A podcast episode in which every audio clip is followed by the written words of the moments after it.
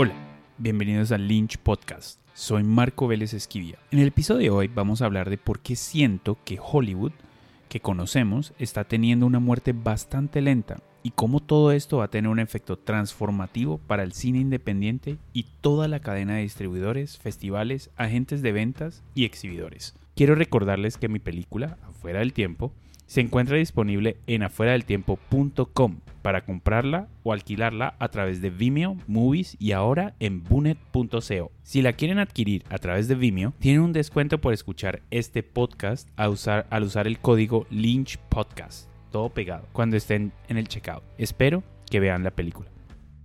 El año pasado, The Information publicó un artículo sobre los nuevos patrones de gasto en contenido. Y en este artículo hay un pedazo de información importante que sugiere que una nueva era de control y descentralización en Hollywood es inminente. El artículo decía, Netflix now routinely ends shows after their second season, even when they're still popular. Netflix has learned that the first two seasons of a show are key to bringing subscribers, but the third and later seasons don't do much to retain or win new subscribers. Por lo tanto, la compañía está tratando de obtener nuevos suscriptores y quiere mantener a los viejos suscriptores lo suficientemente felices para que no dejen el servicio. Y aquí viene otro pedazo importante del artículo. Ending a show after the second season saves money because showrunners who oversee production tend tend to negotiate a boost in pay after two years. Este pasaje y todo el artículo en verdad está enmarcado en la noción que Netflix se está convirtiendo más consciente en su presupuesto y llevado por la información de sus suscriptores.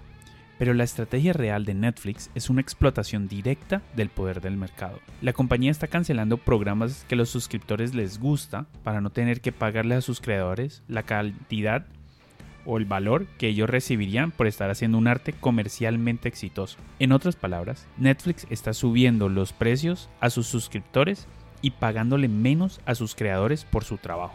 Pero, ¿cómo Netflix es capaz de hacer esto? ¿No está llamando a la competencia al elevar los precios, les paga mal a sus proveedores y reduce su calidad? La respuesta es que la empresa le está apostando a que esto no va a suceder. Claramente esta estrategia tiene un ángulo estratégico de negocios, pero fundamentalmente es una apuesta política. Los ejecutivos de Netflix creen que el público va a tolerar estructuras de mercado monopolísticas. La guerra actual del streaming es una historia de tecnología, pero también una historia de política, ya que los gobiernos dejan que haya concentración corporativa y el resultado es en el abuso de poder del mercado. Miremos cómo funcionaba Hollywood antes, mirando una de las franquicias más exitosas de los 80s y una de mis favoritas, que se llama Back to the Future. Esta película fue hecha gracias a que los creadores tenían un buen track record haciendo plata con su hit anterior, su película Romancing the Stone. Y cuando los ejecutivos del estudio vieron el corte final, ellos estaban muy emocionados con Back to the Future, porque sabían que tenían un éxito en sus manos. Pero, ¿Por qué? No es como si el primer fin de semana de la película fuera increíble, por los estándares de hoy en día. La película solo hizo 11 millones de dólares en su primer fin de semana en Estados Unidos, una pequeña fracción de los 385 millones que terminó haciendo en los Estados Unidos. Como bromea John Mulaney en su especial de Netflix, Back to the Future no es intuitivamente una historia fácil de vender. Es de hecho una película bastante rara. La narrativa de la película está organizada alrededor de un adolescente que inexplicablemente tiene como, que tiene como mejor amigo a un deshonrado científico nuclear. El adolescente y el científico viajan al pasado para evadir a unos terroristas, los cuales le dieron uranio al científico para que le hiciera una bomba atómica. Y al hacer este viaje, la narrativa pone al adolescente en unas situaciones sexuales muy raras con su madre. Nos reímos de todo esto y ya, se acaba la película. Y aún así, funcionó muy bien. El arte es así, no tiene fórmulas. Y un buen artista puede hacer gran arte de maneras inesperadas.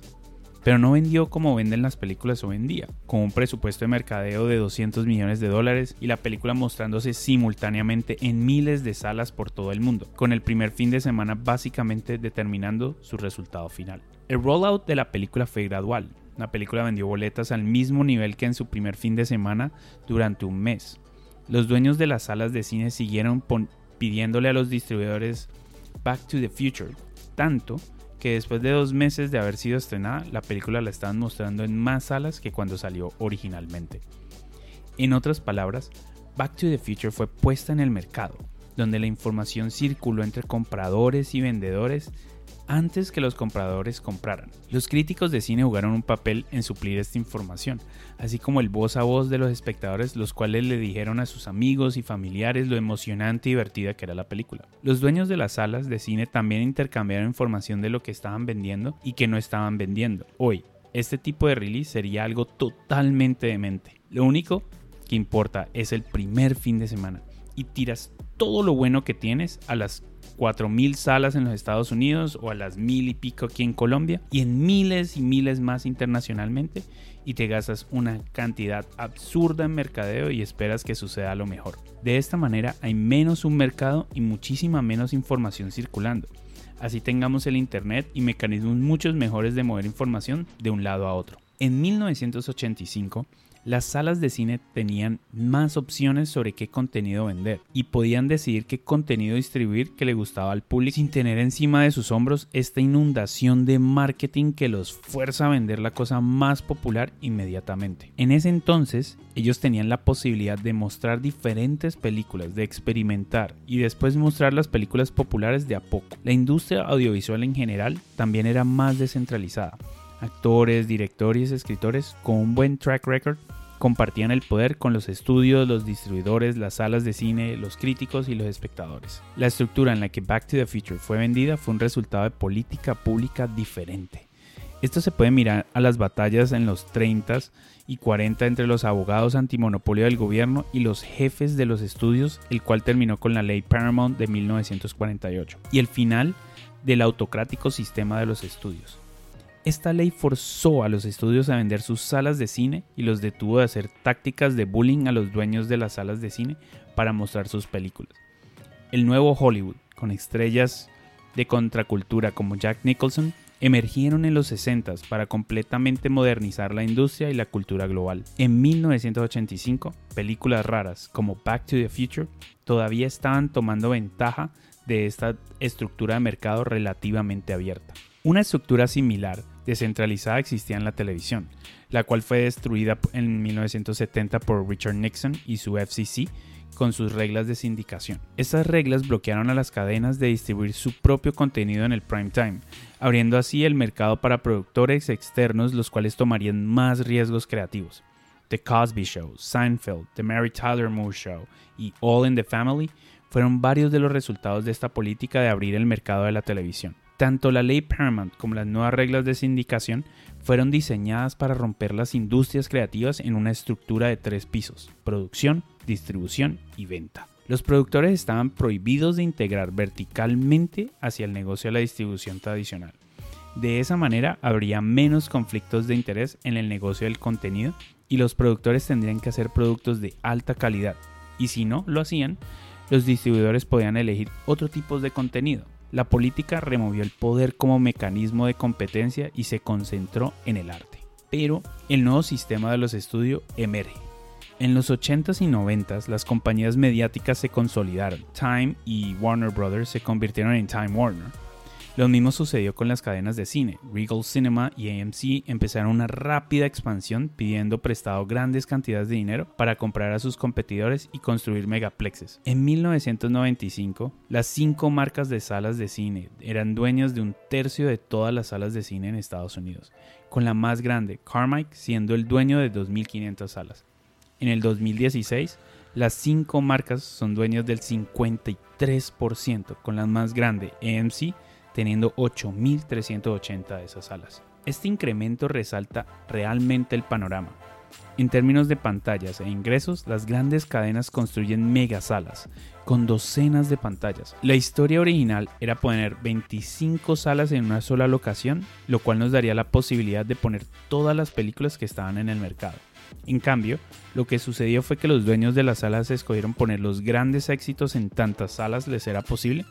Con esas con esas películas empezando cada 20 a 30 minutos en cada sala. Eso hace que las películas generen la mayor parte de sus ingresos en las primeras dos o tres semanas, en vez de un par de meses. En otras palabras, Back to the Future fue una gran apuesta en 1985, porque una película con un concepto original podía competir en un mercado abierto. Pero eso comenzó a cambiar radicalmente en los 90 y hoy en día no hay ese mercado porque los distribuidores tienen mucho, mucho poder. Porque solamente puedes romper ese cuello de botella con una marca tan grande como Marvel o Star Wars, del cual son productos de los estudios más grandes con el branded content más grandes, los cuales han acumulado cantidades masivas de poder. Hoy, Back to the Future podría ser un éxito, pero probablemente los estudios no hubieran aprobado que se hiciera una película así. Ahora, ¿dónde están las comedias? La forma más fácil de ver problemas en la estructura del mercado es mirar el segmento de las películas de comedia, las cuales tienen una forma de arte que tiene una posibilidad de escalamiento bastante limitada, eso lo sabemos. Podemos discutir sobre la subjetividad del siguiente argumento, pero generalmente es pensado que la última franquicia cómica que salió de Hollywood fue The Hangover, la cual fue creada en el 2009. Han existido otras, sí, como Pitch Perfect y 21 Jump Street, las cuales me gustan bastante, pero esas salieron relativamente en el mismo tiempo en el 2012. Desde entonces no han existido grandes éxitos por casi una, década. Y localmente, las películas cómicas de Dago, Harold Trompetero y Fernando Ayón cada vez tienen menos el mismo impacto que alguna vez tuvieron. Las audiencias no han notado esto porque este fracaso de crear grandes comedias en la taquilla ha sido eclipsado por lo que estamos llamando hoy en día Peak TV. Hoy, Netflix, Disney, y todos los próximos streamers están tirándole dinero a los productores para que creen contenido para ellos. Y YouTube parece que es un océano sin fondo de contenido, pero estos son apenas espejismos. Pick TV es una burbuja la cual se va a estallar en el momento que ya sepamos cuáles son los ganadores de esta mal llamada guerra del streaming. YouTube ha estado peleando sobre derechos de autor ya por una buena cantidad de tiempo especialmente porque ese contenido protegido por estos derechos es muy importante para su servicio. Y los mismos creadores se están quejando que YouTube los ha dejado atrás por estos super creadores cambiando sus condiciones constantemente para perjudicarlos. Si miras lo que los guionistas están ganando hoy en día en Estados Unidos, vas a ver que sus honorarios han bajado en un 23% entre el 2014 y el 2016, lo cual es una cifra similar a lo que se bajaron los ingresos de escritores literarios después de que Amazon lanzó su línea de producto para verticalizar el negocio, que es el lector digital Kindle. Todo esto me trae de nuevo a Netflix, el cual está haciendo algo mucho más allá que solo centralizar la producción y distribución. Está también deliberadamente perdiendo dinero. Esta es una práctica de negocio bastante peligrosa. En el sistema antiguo, estudios vendían contenido, muchas veces sobrevalorado, pero se vendían a la gente que lo compraba. Sus consumidores ya fueran canales de televisión o salas de cine, tenían que escoger de la oferta de contenidos que tenían los distribuidores para ofrecer a sus consumidores. Prácticamente ellos tenían que hacer dinero para seguir vivos. Pero Netflix viola esta regla completamente. No importando sus argumentos que están teniendo utilidades, Netflix es un derrochador de dinero con proyecciones que va a gastar 3.5 billones de dólares anualmente. Netflix está tomando el contenido y lo está empaquetando en algo que tiene menor valor, pero a la compañía no le importa realmente si la gente está viendo su contenido, porque ellos no están vendiendo contenido. La compañía le está vendiendo una historia a Wall Street, esa historia que como Amazon es que están intentando conseguir una fuerza dominante en el mercado. La historia que los usuarios van a comprar Netflix y que van a ser muy complicado cambiarse a otro servicio de streaming, lo cual es una variante del fenómeno que llamamos que los usuarios están locked in. De esta manera nadie le va a poder competir y la empresa va a poder subir sus precios y disminuir sus costos y voilà, tenemos otro estilo de monopolio a lo Amazon. Para poder vender esta historia a sus inversionistas, la compañía solo está interesada en agregar suscriptores, resultando en un juego de decisiones donde le está pagando muy debajo a los creadores y dándole menos contenido a sus suscriptores o por lo menos de, de menor calidad. Y aún así está quemando mucho dinero, pero lo va a seguir haciendo mientras pueda vender su deuda en el mercado y sus acciones se mantengan elevadas. Esto crea una carga imposible para cualquier persona que quiera hacer arte y venderlo en directa competencia con Netflix, sea una persona, sea un estudio, sea un canal de televisión, sea el que sea. Es simplemente imposible competir para hacer mejores productos y servicios si tu competencia puede perder dinero indefinidamente. Y de nuevo, Los cineastas no notan este problema, porque a quién de nosotros no le gusta estar vendiendo a Netflix, pero lo vamos a comenzar a notar tan pronto la estrategia de Netflix de pagar insuficientemente se vuelva cada vez más obvia. Netflix, aparte de perder dinero, ha comenzado lentamente a reconstruir lo que era el antiguo sistema de los estudios que estaba integrado verticalmente. La compañía ya está integrada verticalmente a través de la producción y su servicio de streaming. Si quieres distribuir tu contenido a través de Netflix, tienes que trabajar en los términos de Netflix. Y Netflix va a empujar el contenido que desea empujar a sus usuarios basado en cualquiera de sus algoritmos. Esta es una historia muy muy similar a Amazon, la cual gasta grandes cantidades de dinero en su contenido, pero Prime Video es claramente una pequeña parte de su negocio enorme. Esto claramente es una práctica a largo plazo que es altamente depredadora, vendiendo muy por debajo del costo para adquirir poder de mercado. Claramente estas reglas no son absolutas. Creativos, que son poderosos por su contenido e historial, todavía tienen algo de poder, pero para la gran mayoría de creadores como nosotros, no tenemos mucho que hacer. Netflix y Amazon están liderando la masiva consolidación a través de la industria. Esto se ve, por ejemplo, en Disney, que está intentando imitar a Netflix lanzando su servicio que claramente está vendiendo muy por debajo de su costo. Disney compró los activos de Fox para poder llenarse de más contenido más rápidamente que creándolo de cero y comenzando a generar poder en el mercado. Y ahora, con los rumores que Amazon o Netflix o Disney pueden ampliar su poder hacia las salas de cine comprando una o varias de las cadenas, cada día es bastante claro que el único objetivo de Hollywood es ganar poder en el mercado de la distribución o en la producción de contenido y usar ese poder de monopolio para reducir la calidad y así reducir el poder de los creadores. El efecto neto de todo esto es precios más altos para los consumidores, menos pago para los creadores, una industria cada vez menos creativa y últimamente la muerte lenta del ecosistema de Hollywood que conocemos actualmente. Esta dinámica no es solamente un problema para nuestro mundo artístico, pero es un problema político. Nosotros aprendemos muchísimo a través de las películas y los programas de televisión que vemos, incluyendo cosas sobre política y claramente geopolítica. Si no sabías esto, muchas películas americanas reciben subsidios por parte de las Fuerzas Armadas para que los hagan ver bien. Con menos producciones, estos subsidios van a tener un mayor impacto, lo cual va a hacer que los cineastas se atrevan menos a criticar al Estado o a las megacorporaciones. La centralización de poder en varios estudios es global. En el 2015 se comenzó a notar que Hollywood comenzó a obedecer a las políticas de censura chinas en prácticamente todas sus películas, incluso en esas hechas y distribuidas solamente para el mundo occidental. Al menos que ese sistema tenga un cambio radical, no vamos a ver ninguna crítica por parte de Hollywood en sus películas para el gobierno chino. Esta práctica es un paralelo al sistema de los estudios en los años 30 cuando se trataba sobre la Alemania nazi. Ahora, ¿Hollywood se puede salvar? El año pasado el billonario Barry Diller dijo que Hollywood es irrelevante. En los viejos tiempos, seis compañías controlaban el mercado y si alguien nuevo llegaba y se volvía muy grande, alguno de los estudios lo compraban. Entonces, la mesa solo eran seis personas. Hoy, Amazon y Netflix son demasiado grandes y poderosos como para ser comprados y han encontrado una manera de producir y distribuir contenido que los estudios no pueden tocar. dijo algo que solo diría un billonario que hizo su plata en los 80s. Esos que persigan a Netflix son unos idiotas. El hombre dice algo muy cierto, y es que el sistema tradicional se está, se está cayendo y uno nuevo, mucho más concentrado en su poder, está emergiendo. Pero no hay ninguna razón donde tenemos que crear una industria audiovisual altamente concentrada ahora que estamos en la era del Internet y del poder del Internet. La respuesta a la pregunta que si Hollywood se puede salvar es obvia. Es un sí enorme. Fundamentalmente, streaming es un servicio y Netflix no está haciendo algo completamente especial. Es simplemente un servicio con una muy buena infraestructura que se, ha transformado en un monstruo intentando controlar nuestro acceso al contenido. Disney se está intentando convertir en un monopolio de contenido que se tiene que ver con sus marcas grandes y quiere reproducir el poder de Netflix. Las cadenas de las salas de cine son bastante grandes. Entonces, todas estas opciones se vuelven opciones políticas. En otras palabras, queremos que se vuelvan a abrir los mercados del contenido de nuevo.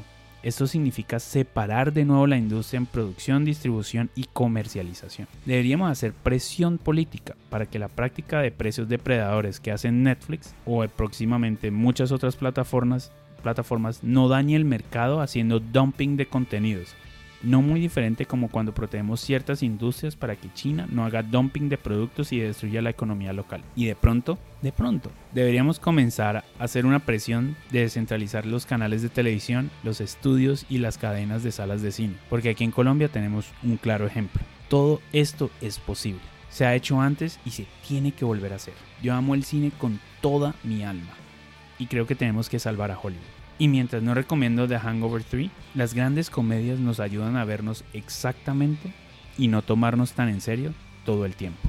Muchas gracias por escuchar Lynch Podcast. Recuerda que nos pueden seguir en Instagram y en Twitter y en Facebook. Soy Marco Vélez Esquivia. See you, amigo.